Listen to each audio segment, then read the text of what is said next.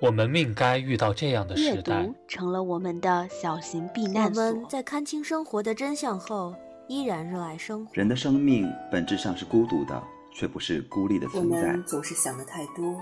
读书太少。如果春天要来，大地会使它一点一点的完成。谐音彩华，读书十岁。欢迎来到山月十岁。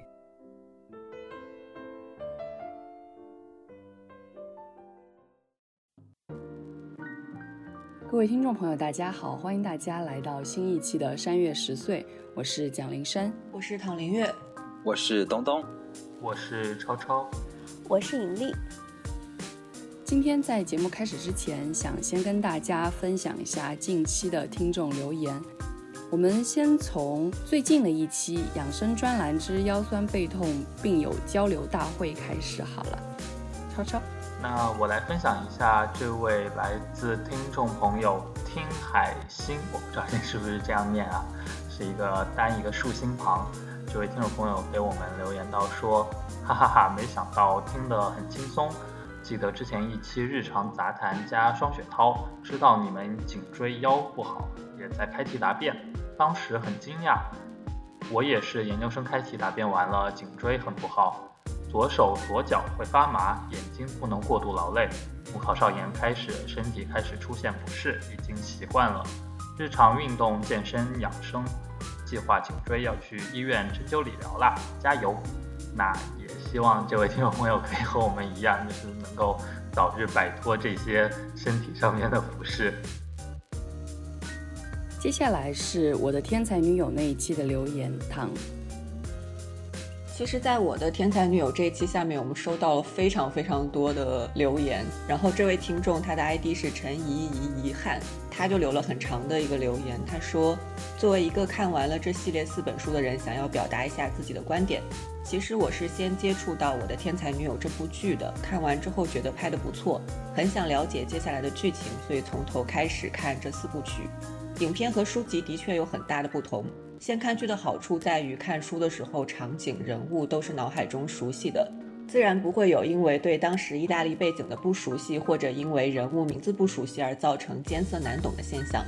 这套系列最吸引我的是作者对于女性心理的极致刻画。只读了部分的读者可能无法忍受表面平静甚至有些平淡的叙事。但其实，正如冰山理论一般，我认为作者并不异于情节的跌宕起伏、勾人心弦。恰恰相反，他只是关注于勾画主人公和莉拉复杂的心理。这也是为什么这四本书大多被认为是以女性视角出发、真实刻画女性的书籍。其实，即使不生在当时的意大利，那种对城区、自我、外界的心理也是有共同之处的。我想，着也是他能收获很多好评的原因。以上仅仅是本人的观点，仅供一阅。接下来呢，是一个叫丽花零三零四的听众，他在我的天才女友下的留言。他说：“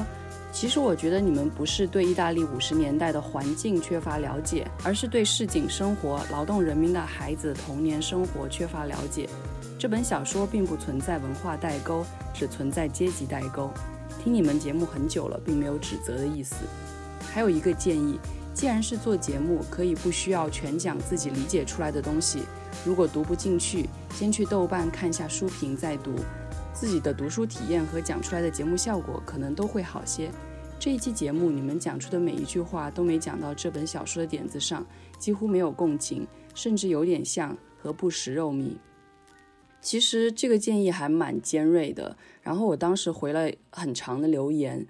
也是跟唐稍微讨论了一下该怎么说，但是呢，还是非常任性的把自己的一些话写上去了。因为以前的节目当中，我们也碰到过这样的留言，就是觉得我们好像没有读懂一本书，或者是读的这种感想并不是那么赞扬一本书。然后我就说，其实我觉得读书是一个天时地利人和的事情。可能你觉得有感觉，但并不是另外一个人觉得有感觉，或者可能全世界的人都说这本书很好，但是我可能觉得不好。所以，我们每一个人只是从我们自己当时当地的读书体验去讲这本书，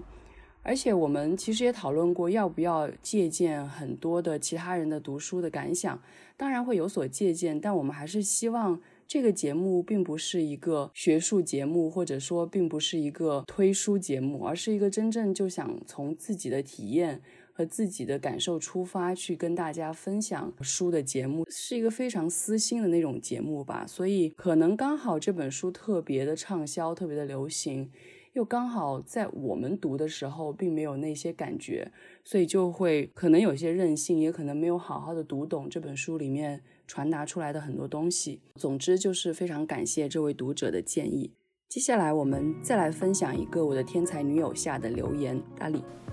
接下来这位叫做小红今日营业中的听友呢，呃，向我们分享了他读这本书的感觉。他说，看太久了，没有遇到各位说的难以读下去的问题，感觉读的还挺津津有味的。四本看下来，觉得还行。我就是那个游荡的小红，而女性友情这个问题。可能是因为我对于男生之间的关系有一种打个架、喝顿酒，矛盾就烟消云散的刻板印象，所以才会给这些敏感、细腻，有时候甚至难以启齿的感觉扣上一个性别的标签。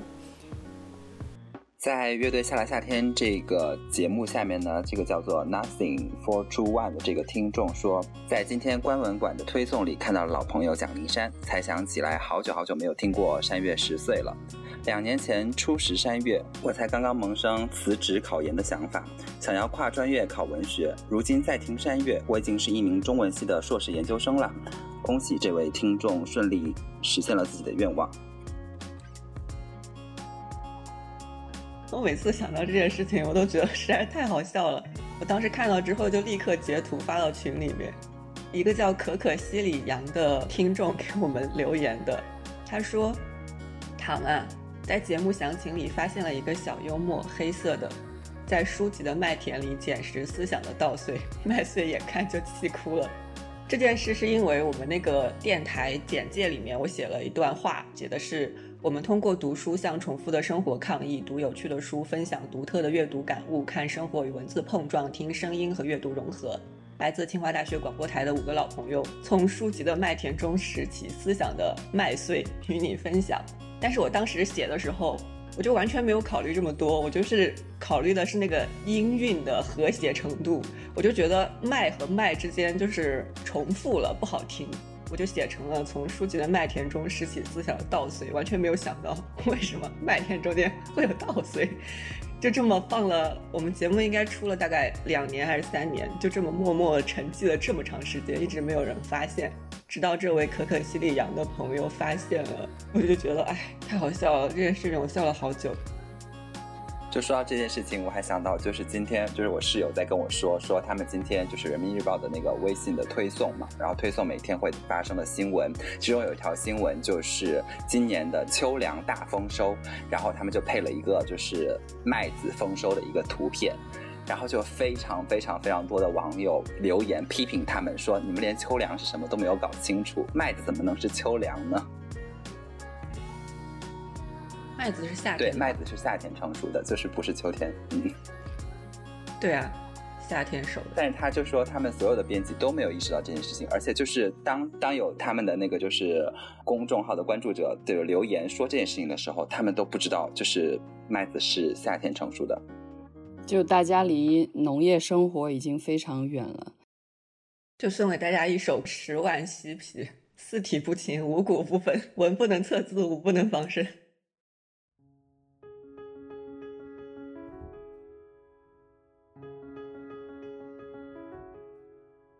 好，那接下来我们还是进入今天的书。今天我们想跟大家分享的是一位叫做王迪的老师所写的《袍哥一九四零年代川西乡村的暴力与秩序》。王迪是现在任澳门大学的一位特聘教授，也是澳门大学的历史系主任。他曾经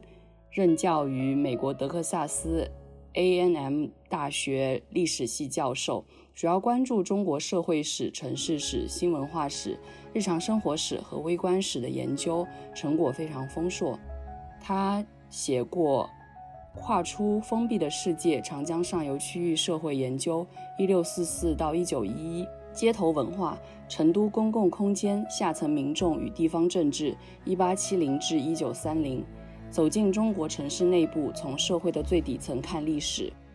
茶馆成都的公共生活和微观世界（一九零零到一九五零），曾获得美国国家人文科学、美国全国人文中心、美国福布莱特等研究奖助。《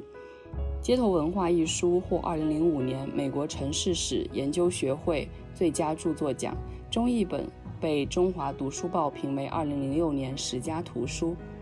今天我们介绍的这本《袍哥》是他在二零一八年最新出版的一本学术著作。《袍哥》呢，它其实是一九四九年之前活跃于长江中上游的秘密社会组织，其影响力与青帮、洪门不相上下。当其最盛时，四川约有百分之七十成年男子加入，影响力集于各个角落，在川军、湘军中影响巨大，也是清末革命中的重要力量。本书呢，从一桩一九三九年的杀人案和一本尘封七十多年的报告出发，结合丰富的图文资料，细致入微地考察了袍哥组织及近代基层社会的权力运作，审视了袍哥成员及其家庭在动荡的大时代下个人命运的沉浮，揭开具有神秘色彩的袍哥世界的日常面目，呈现出一幅饱满、立体、生动的近代川西社会图景。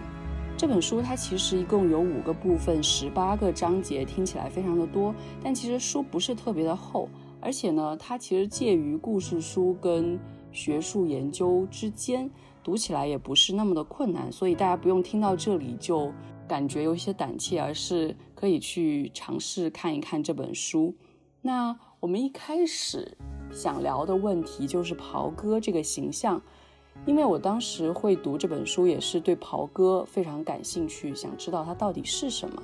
那我想问问各位，在读完书之后，你觉得袍哥的这个人物形象是怎么样的呢？我们从躺开始。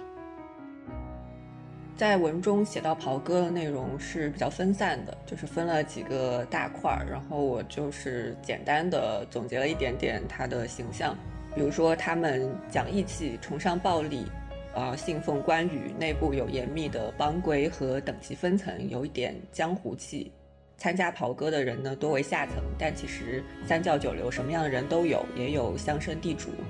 而且其中有一点，就是官方对于袍哥形象的定义是三五成群，着怪服，表情凶恶，有暴力倾向。那唐，你觉得袍哥这个形象会让你联想到哪些虚构或者现实当中的人物呢？其实我和李珊在私下里有讨论这件事情，因为我就跟他说，我说看这个时候想到很多那种帮派和黑社会的一些研究，比如说南方的天地会，然后上海的青帮，以及我之前看过一本讲唐人街黑帮斗争的一个书，然后还有一些很多对于意大利黑帮，包括意大利人在美国的这种黑帮的一些研究。那其实我们在武侠小说中间也可以看到类似的形象，比如说丐帮啊这样的。一方面来说，文学中的帮派形象，它的创作来源本身就是来自于社会和历史。那我们在书中也可以看到，袍哥从小说和戏剧中借鉴了非常非常多内容。在下面我们可能会谈到这一点。嗯，那东东呢，又是什么样的看法？嗯，我想袍哥的人物形象其实就跟唐说的一样嘛。呃，刚刚林珊也在就是书的介绍里面说到，袍哥其实就是一个。有一点像是帮派组织，然后是一个秘密组织，然后他们在这个帮派里面，就是当然有他们自己的那一套逻辑，所谓的正义，但是他们的正义是用暴力的方式去实现的，当然也就是保护了一些弱者，但同时也欺负了一些，就是像我们这个书的一开篇，就是所谓的这个杀死自己的女儿，就是欺负了一些女性的这样的人物。那么这样的形象确实就是会很容易让大家想到什么天地会啊、什么白莲教啊这些东西，就是又很神秘，然后那个势力又很巨大。但我自己还会想到一个，因为我前几天在跟我的朋友聊天，就是说聊到我自己从小到大人生生成长过程中的第一个所谓的人生阴影，就来自于法轮功。我那个时候就会觉得法轮功对我来说也是一个，就是每天都听到说有这样的存在，但是我又不知道周围哪个人真的在练法轮功，然后又觉得他们势力很强大，就是我。我以前就是每天生长在山间田头，都觉得人生就是无忧无虑。但是突然有一天意识到周围有这样的神秘组织存在，而且他们可能会就是使用暴力，就觉得很可怕。然后就是看这个袍哥的时候，我就会联想到这件事情。那超超呢？关于袍哥的形象，前面讲的也差不多了。那我这里稍微补充一点，就是按照书中所写，当时袍哥应该是在四川地区占了相当大一个比例的组织，而这个人数的支撑实际上是来自于大量的这种最底层的，比如农民一样的这些人们，他们去加入袍哥组织，构成了整个袍哥组织这个金字塔结构里面的塔基。这一部分人可能并不像袍哥组织里面有头有脸的那些人物一样，会有那么鲜明的一个形象。他们可能和普通的这种农民没有多大的区别。那加入组织也完全是为了可能就是寻求一个组织的硬币而已。所以在这种情况下，我们可以看到袍哥组织里面也有相当大一部分这种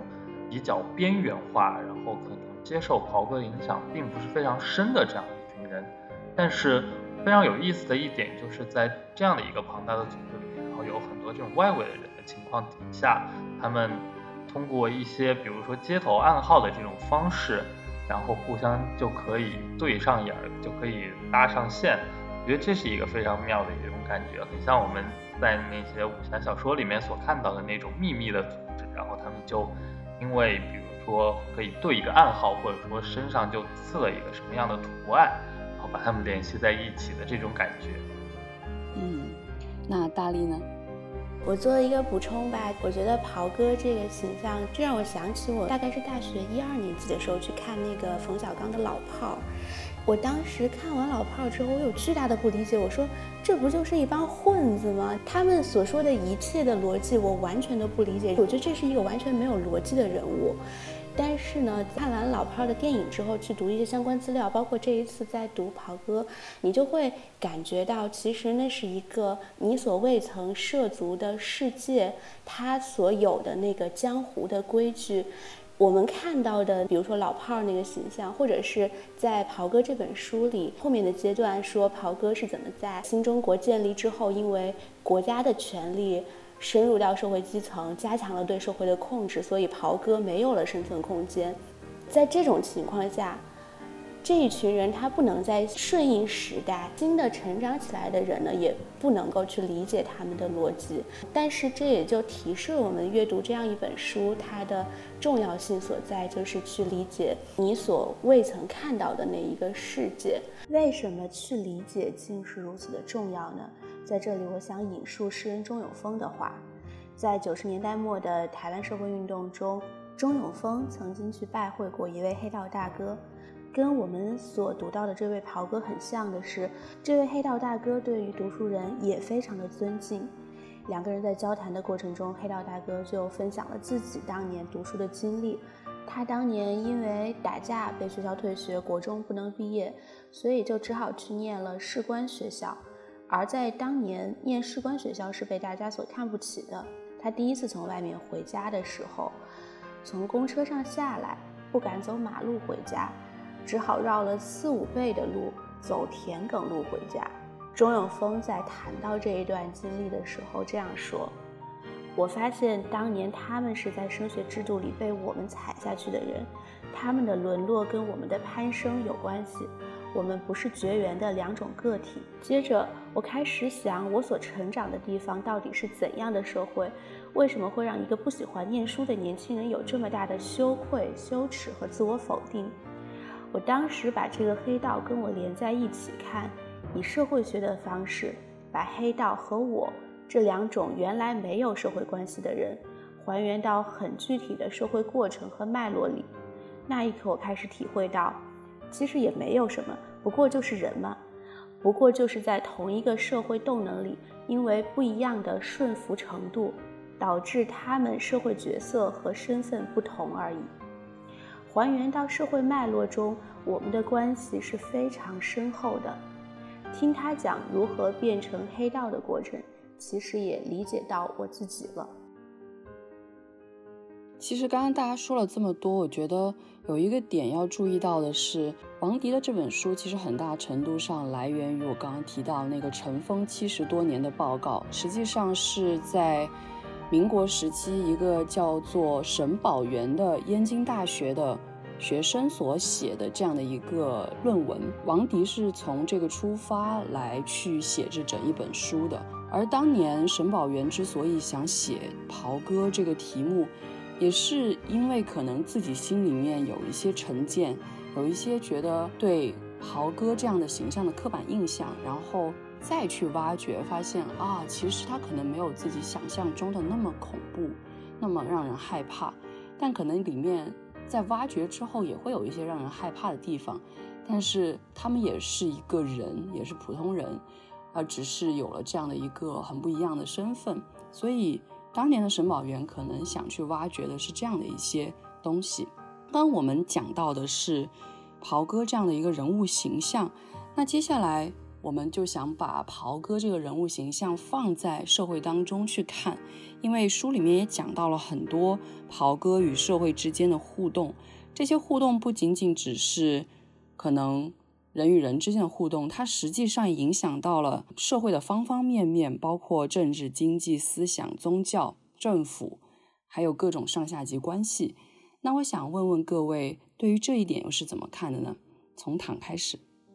其实书中有写到说，袍哥在望镇这个乡村社会中间所起到的作用，甚至超过了地方政府的力量。他们可以以自己的司法帮规，甚至是好恶，然后来替代国法。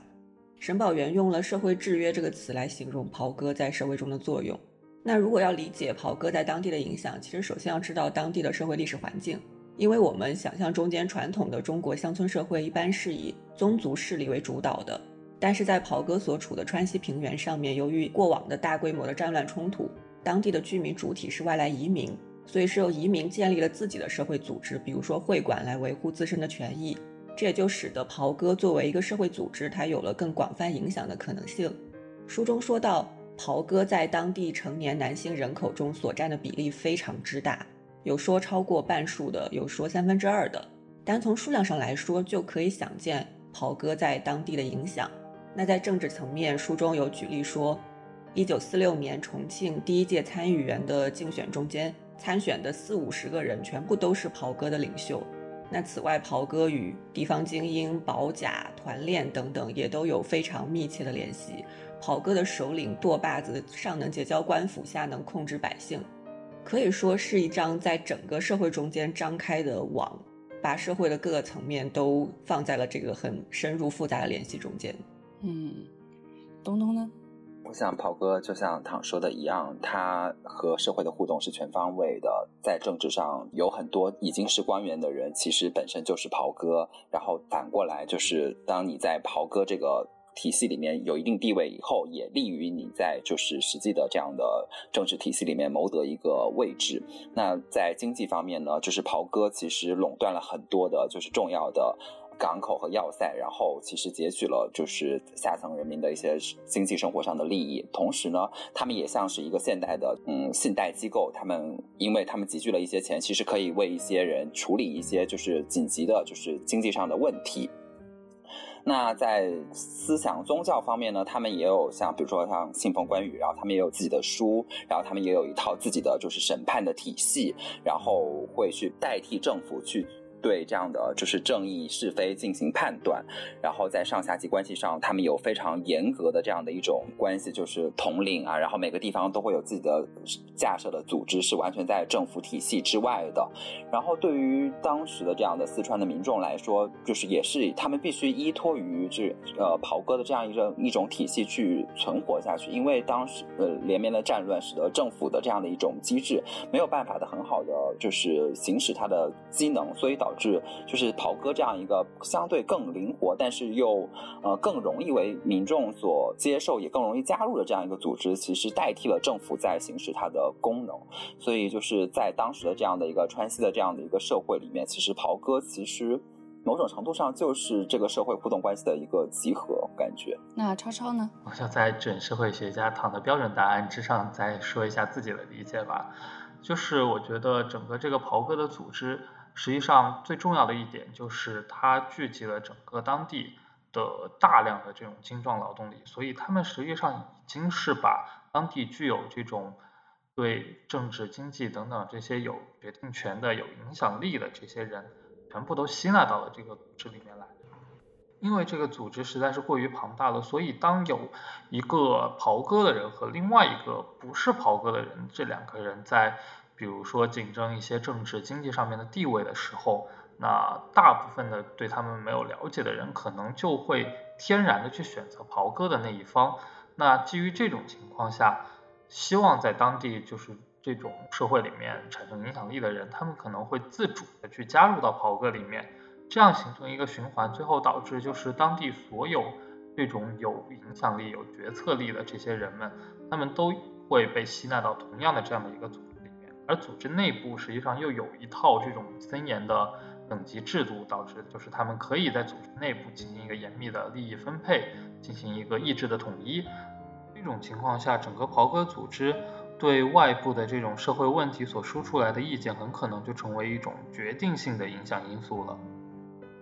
那大力呢？嗯，我觉得，呃，另外作为补充的一点就是，确实，袍哥的社会控制其实是随着我们现代的新中国建立起来，然后在现代化的过程中，他们的非常多的力量都。已经失去了，然后这个组织也不再存在了。我标注了其中梁漱溟的一个说法，他说，现代化的过程中，原有的地方结构被打破了，然后违法的就送官惩办。但是呢，这样子的过程是只注意事而不管人，缺乏了爱惜人之意。其实我们可以看到。按照中国传统的这个社会管理的方法，更多的是求助于人情和道德。那么在现代化的建设过程中，我们会更多的去求助于规范、理性、法律。但是如果我们站在现在的节点再去思考这个的话，我们可能会想到说，嗯，一些，嗯，比如说袍哥他所。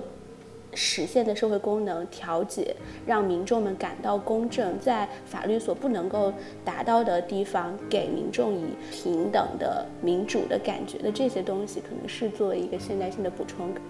其实大力提到的这个最后一点，我也可以再补充两句。其实坦刚也有提到，豪哥的这个运作体系，它其实是一种社会制约，更多的依赖的是这种人情跟道德。然后我们现在一直在讲求的就是从人治变成法治，在袍哥的体系当中，它更多的有一种暴力崇拜，就是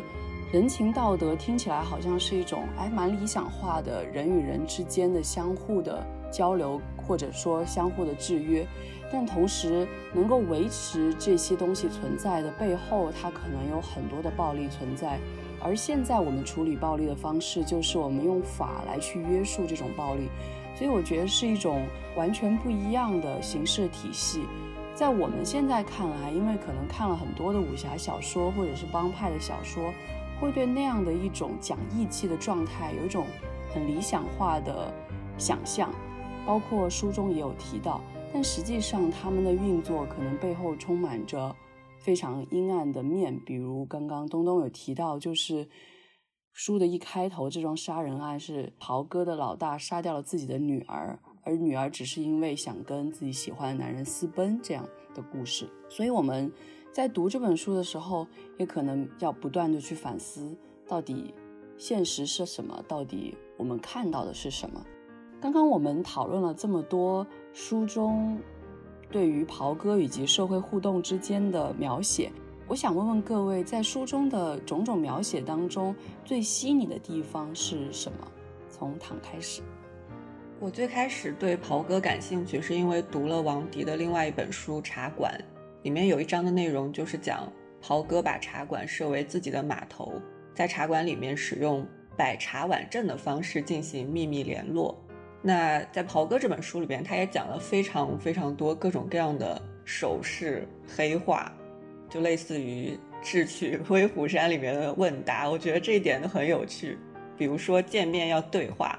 不知你哥哥水路来旱路来，要回答说水路也来，旱路也来。再问旱路有多少山，水路有多少滩，要回答雾气腾腾不见山，大水茫茫不见滩，就不能答错了。此外，他还有讲到说什么一些入会仪式啊，还有吃讲茶，就是在茶馆里面解决民间冲突等等。我觉得这些描写都非常的有趣，因为他们的这种方式其实很多是来自于小说、戏曲、历史和故事。他们用什么样的话语会反映他们的自我认同？他们如何看待自己？如何判断事物的价值？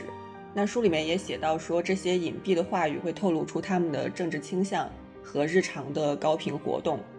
因为其实我们一般在研究这个人群的时候，包括我自己在做研究的时候，我都会对大家自己的声音比较感兴趣。那在田野里面用的最多的方法，就是无结构式访谈和参与式观察。当代研究还好一点，你有比较多的机会去接触、去了解。但是在历史研究中间，这些人群基本上是处于失语的状态。其他讲到的，比如说官方公告啊，或者是新闻媒体的报道。其实都不能算作是他们自己的表达。那如果能够获得当时的信件、谈话，包括这些仪式过程，这些资料都是非常宝贵的。所以对我来说，这也是最吸引我的地方。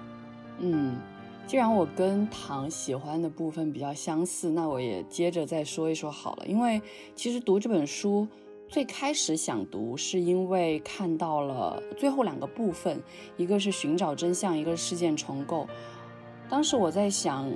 因为我自己也是做这种比较个人化对于历史的一个书写的，所以我在想会不会给我提供写作和研究上面的灵感。后来读这两章就觉得有一点点失落，因为并没有很多的新的启示。但是我读完之后也是非常喜欢第二部分，就是地方秩序这一章，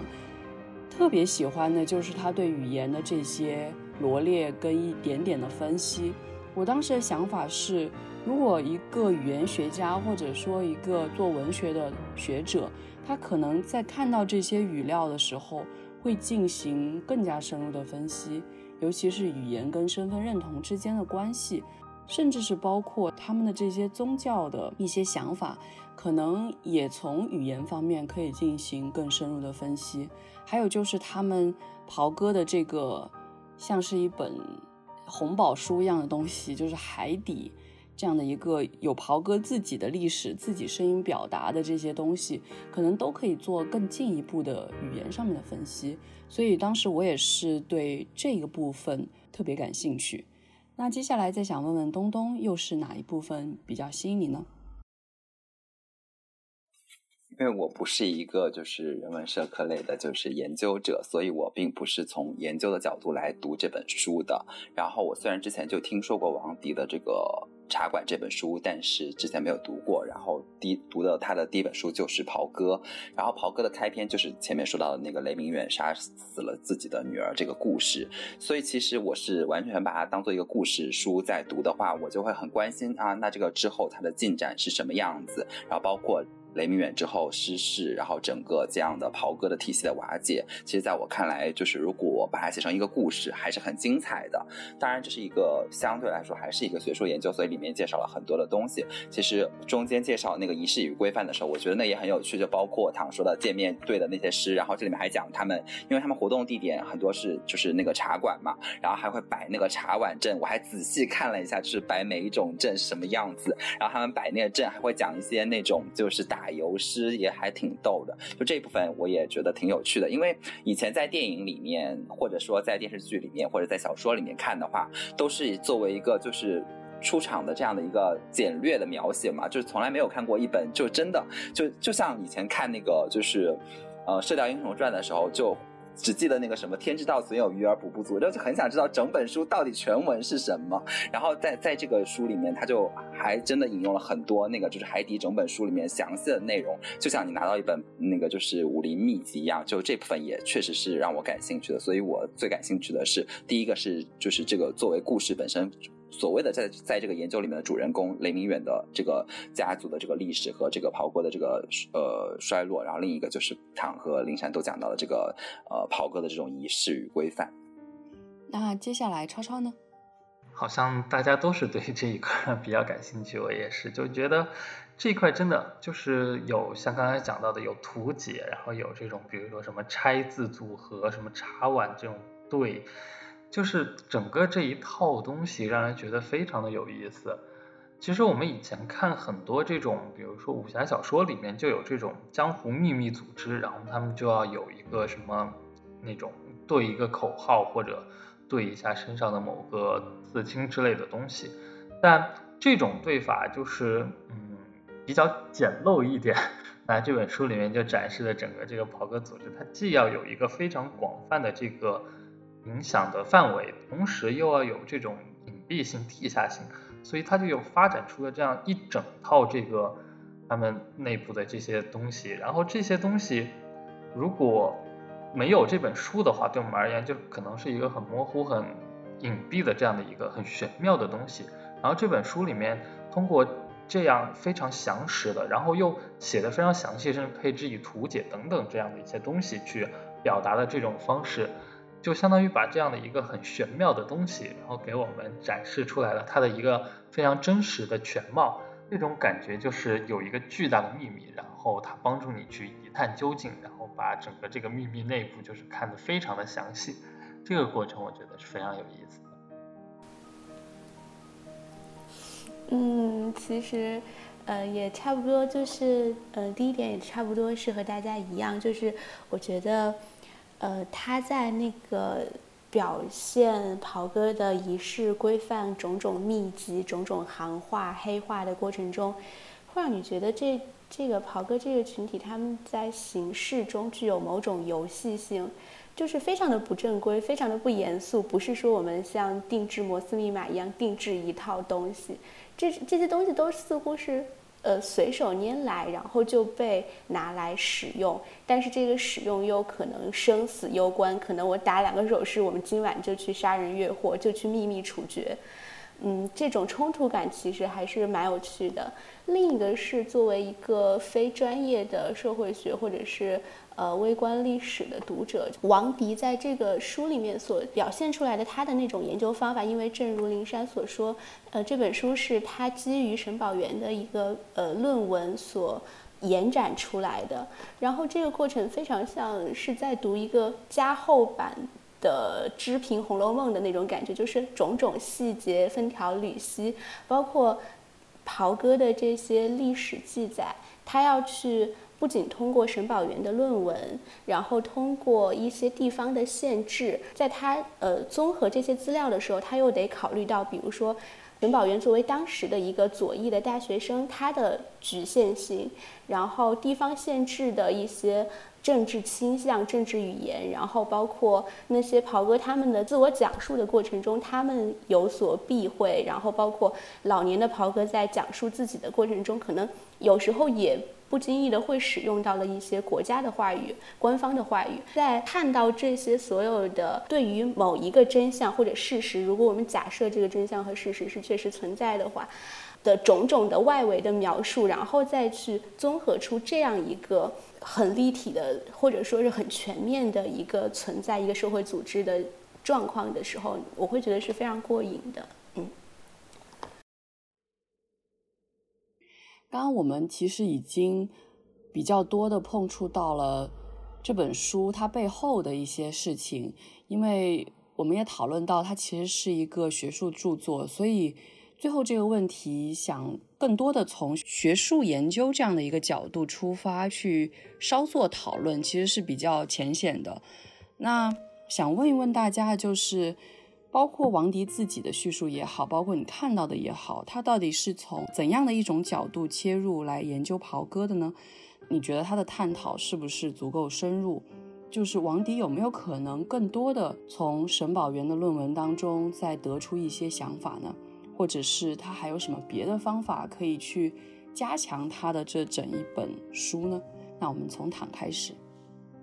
嗯，其实一开始林珊介绍王迪的时候也说到了，他是澳门大学历史学的教授，所以他本身是历史学出身的。他之前有一篇期刊文章介绍的是新文化史、微观史和大众文化史，在文章里面他强调了新文化史和微观史对自己研究的影响。那这两个取向就是侧重于从宏大叙事到日常生活的一个转向，在史料上也会有所拓展，比如说会采纳一些视觉和文学的资料。所以我觉得，在本质上，王迪还是希望通过新文化史和微观史的角度去研究袍哥的。只不过受资料所限，它的主要资料来源是沈宝元当年关于袍哥研究的本科论文。我个人会觉得探讨是不够深入的，至少和我阅读这本书之前的期待不符。如果王迪在标题里面体现出来，比如说管窥，或者说把这本书作为他袍哥研究的一个引子，我觉得是比较恰当的。但是在他的一个大框架下面，它里面涉及到了袍哥的网络。话语、仪式规范，还有包括和政府、社会的互动等等，那这样的材料就未免有一点太单薄了。更何况说沈宝元本人论文的这种规范性和真实性也是不能完全保证的。至少在阅读过程中间可以看出来，他有比较明显的主观倾向，至少是说不够严谨吧。但是就像我在前一个问题的时候回答的，获取当时的材料非常的不容易。所以我猜测说，王迪拿到沈宝元的论文应该是非常珍视了，就有一种不写本书都对不起这份材料的一个感觉。那单就这本书的话，我觉得王迪没有从沈宝元的论文中间得出太多新的想法，基本上还是从这篇论文出发，打碎之后按照他的一个新的框架和逻辑重新组装的。但是这一点来说，我觉得可能王迪本身他写作目的就不是为了激发一个想法，而是为了理清并描摹一个画面，就是为了讲述呈现，不是为了总结分析。比较有趣的是，作者有在这本书里面写了自己对这份材料的一个获取和进一步的探索，他也写了沈宝元是怎么进入田野的这样一个过程，所以在研究方法层面会有一些比较有趣的东西。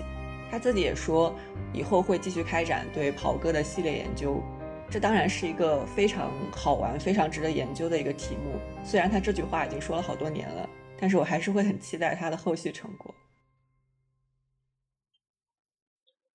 就我没有像唐一样去读王迪的，就是一些论文或者怎样的，我只是从这本书的角度来看的话，会我会觉得说。呃，王迪去研究袍哥，那从他的书的，就是组织来看，首先他讲了这个袍哥这个组织架构是怎样的，然后是怎样，呃，在当时的那个历史社会背景，然后第二章主要其实是讲这个袍哥整个的组织是怎么运作的，包括他们的这样的规范啊，他们的语言啊，然后他们信奉的这样的一种精神呀，然后呃后面又介绍了袍哥之后的一些变化，然后后面。再进一步讲的内容，我当时还特意在我们群里面发了，我就会觉得在后面讲的就其实不太是他的研究内容，而是他怎么在做研究的。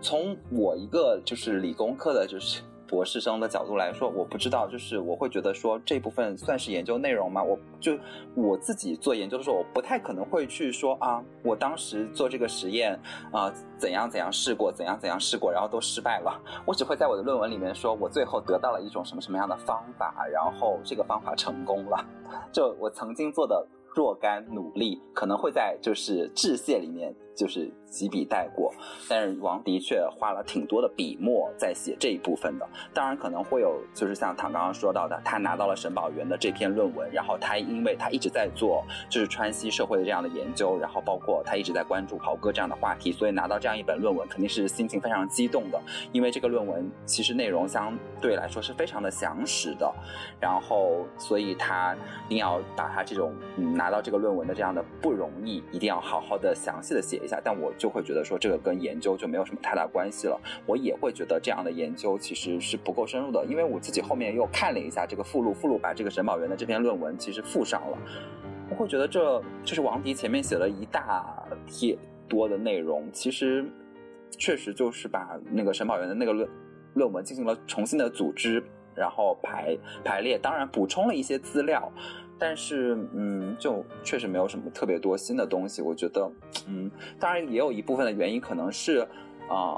我对历史学的这种研究有一定的误解。因为我之前确实看过一本书，叫做《历史学家的记忆》。在那本书的文，嗯，书里面，它确实有介绍说，历史学家的一个重要的研究方法就是去做档案研究。他们要从过去的这样的文献里面，然后，呃，去去伪。存真，然后要考虑当时的这样的就是档案的书写背景，所以可能有哪些部分是失真的，哪些部分是真实的，像包包括就大力刚刚有说到，就是说要考虑到就是沈宝元作为一个左翼青年的这样一种倾向性，所以可能就是王迪也在这一部分进行了去伪存真。嗯，但是我觉得这部分相对来说，至少从我的个人的感受来说，我会觉得王迪做的不够深入。那可能他之后的研究会再做进一步的研究吧。嗯，虽然我也不是做历史的，但是对于这点我也可以补充一点，因为虽然是做文学，但是多少读过一些史学的著作。按理来说，我觉得人文学科里面，你把你研究的不易，或者说你整个研究的过程写在致谢或者简介或者是结论里面，一般还是可以认同的。我也常常看到人写这些东西，但是可能因为他是教授，所以他写书可以更任性一些，就是把它放做一些很重要的章节。但是我可以理解的就是。因为他在写他去发现这些书，他怎么去寻找这些书的时候，带入了他自己的研究方法。他其实多少是想把这两者故事性的讲述以及他研究方法的一个陈述想结合在一起，所以有了比如说寻找真相那些章节。我觉得虽然有一点多，但是还可以接受。不知道唐怎么看？从你的学科来说。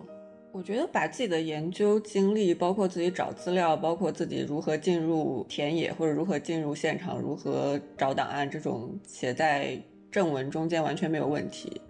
因为我们自己写论文的时候，会有一小节写自己的这个研究方法，这个里面可能或多或少会提到一些自己的经历，但是呃，可能不会像他一样写这么多。但是就我看来，他可能把自己的这次寻找资料的经历。是非常重视的，他觉得这个对他整个文本的呈现是有很重要的意义的。包括他也写了沈宝元是怎么收集材料、怎么进入田野、怎么和里面的人交往的。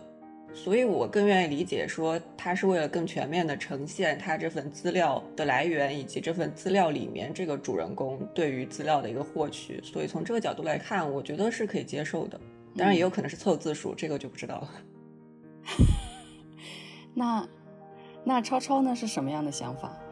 作者一开始其实也在序言里面提到了，就是他在研究袍哥的这个过程当中，他找到了申宝元的这个报告，然后根据这个报告又延伸出来了，去参阅了很多其他的资料，最后他决定就是先把他的这个宏大的题目《袍哥一个秘密社会的历史与文化》暂时搁置下来，然后先完成规模较小的我们读到的这本。袍哥一九四零年代川西乡村的暴力与秩序，所以我觉得这个书可能相当于是他这个研究当中的一个中间产物吧。这基础上，我们所看到的这本书可能更多的就是针对沈宝元的这篇论文，他原本提出来的这些东西进行一个历史史料的搜集比对，然后去进行佐证或者发现一些矛盾的地方。另外，他本身也对这篇论文进行了一个重新的组织，以一种更加直白易懂的方式给大家展示的这篇论文里面所提到的内容。除此以外，就是他个人的这种新的观点、新的发现之类的东西，在这本书里面确实是没有体现到的。当然，因为专业的限制，我可能不是特别了解历史学研究的一些方法，所以无从估计在这本书所呈现出来的内容背后究竟有多大量的这种历史资料的搜集研读工作。但读到书的结尾，看到作者所列出来的一长串的这种参考资料、引用文献的时候，还是可以感受到，就是这本书所呈现出来的内容背后有相当大量的这种研究工作的。所以，关于袍哥的一些作者的新的观点、新的想法，这些我们可以期待他就是完成他原本的那个宏大的著作，然后从那里面去发现一些关于袍哥新的东西。听了这么多专业的分析，然后我就单从一个普通读者的角度，我觉得就是在他那个故事的最后一章，袍哥的覆没对于我来说实在是太不够了。因为沈宝元的那篇论文是四六年写的，袍哥的整个社会组织散体跟新中国的建立的时间其实是差不多的。那在袍哥覆没这一章，呃，首先他参考的资料也相对较少，然后他的写作的手法也突然一下从非常的详实的呃分析性的有非常多细节的变成了一个宏观的描写，这样一个结尾对于我来说似乎不太够。刚我们从这本书的外部其实讨论了很多这本书可能能够再继续改进的点，但就这本书本身来说，我仍然觉得它是一本非常有趣、值得大家去读、去发现新的一些我们可能已经忘记的历史上的一些存在。所以，如果大家有兴趣，还是可以去找来这本书读一读，袍哥到底是一个怎么回事。我想大家应该会有一个还蛮不错的阅读体验。那今天我们的节目就到这里了，我是蒋灵山，我是唐林月，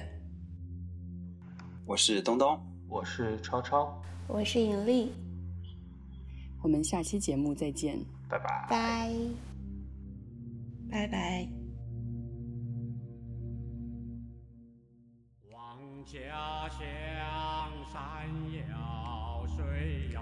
望家乡山遥水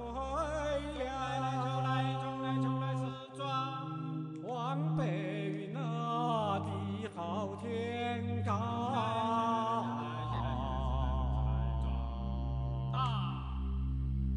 望家乡山遥水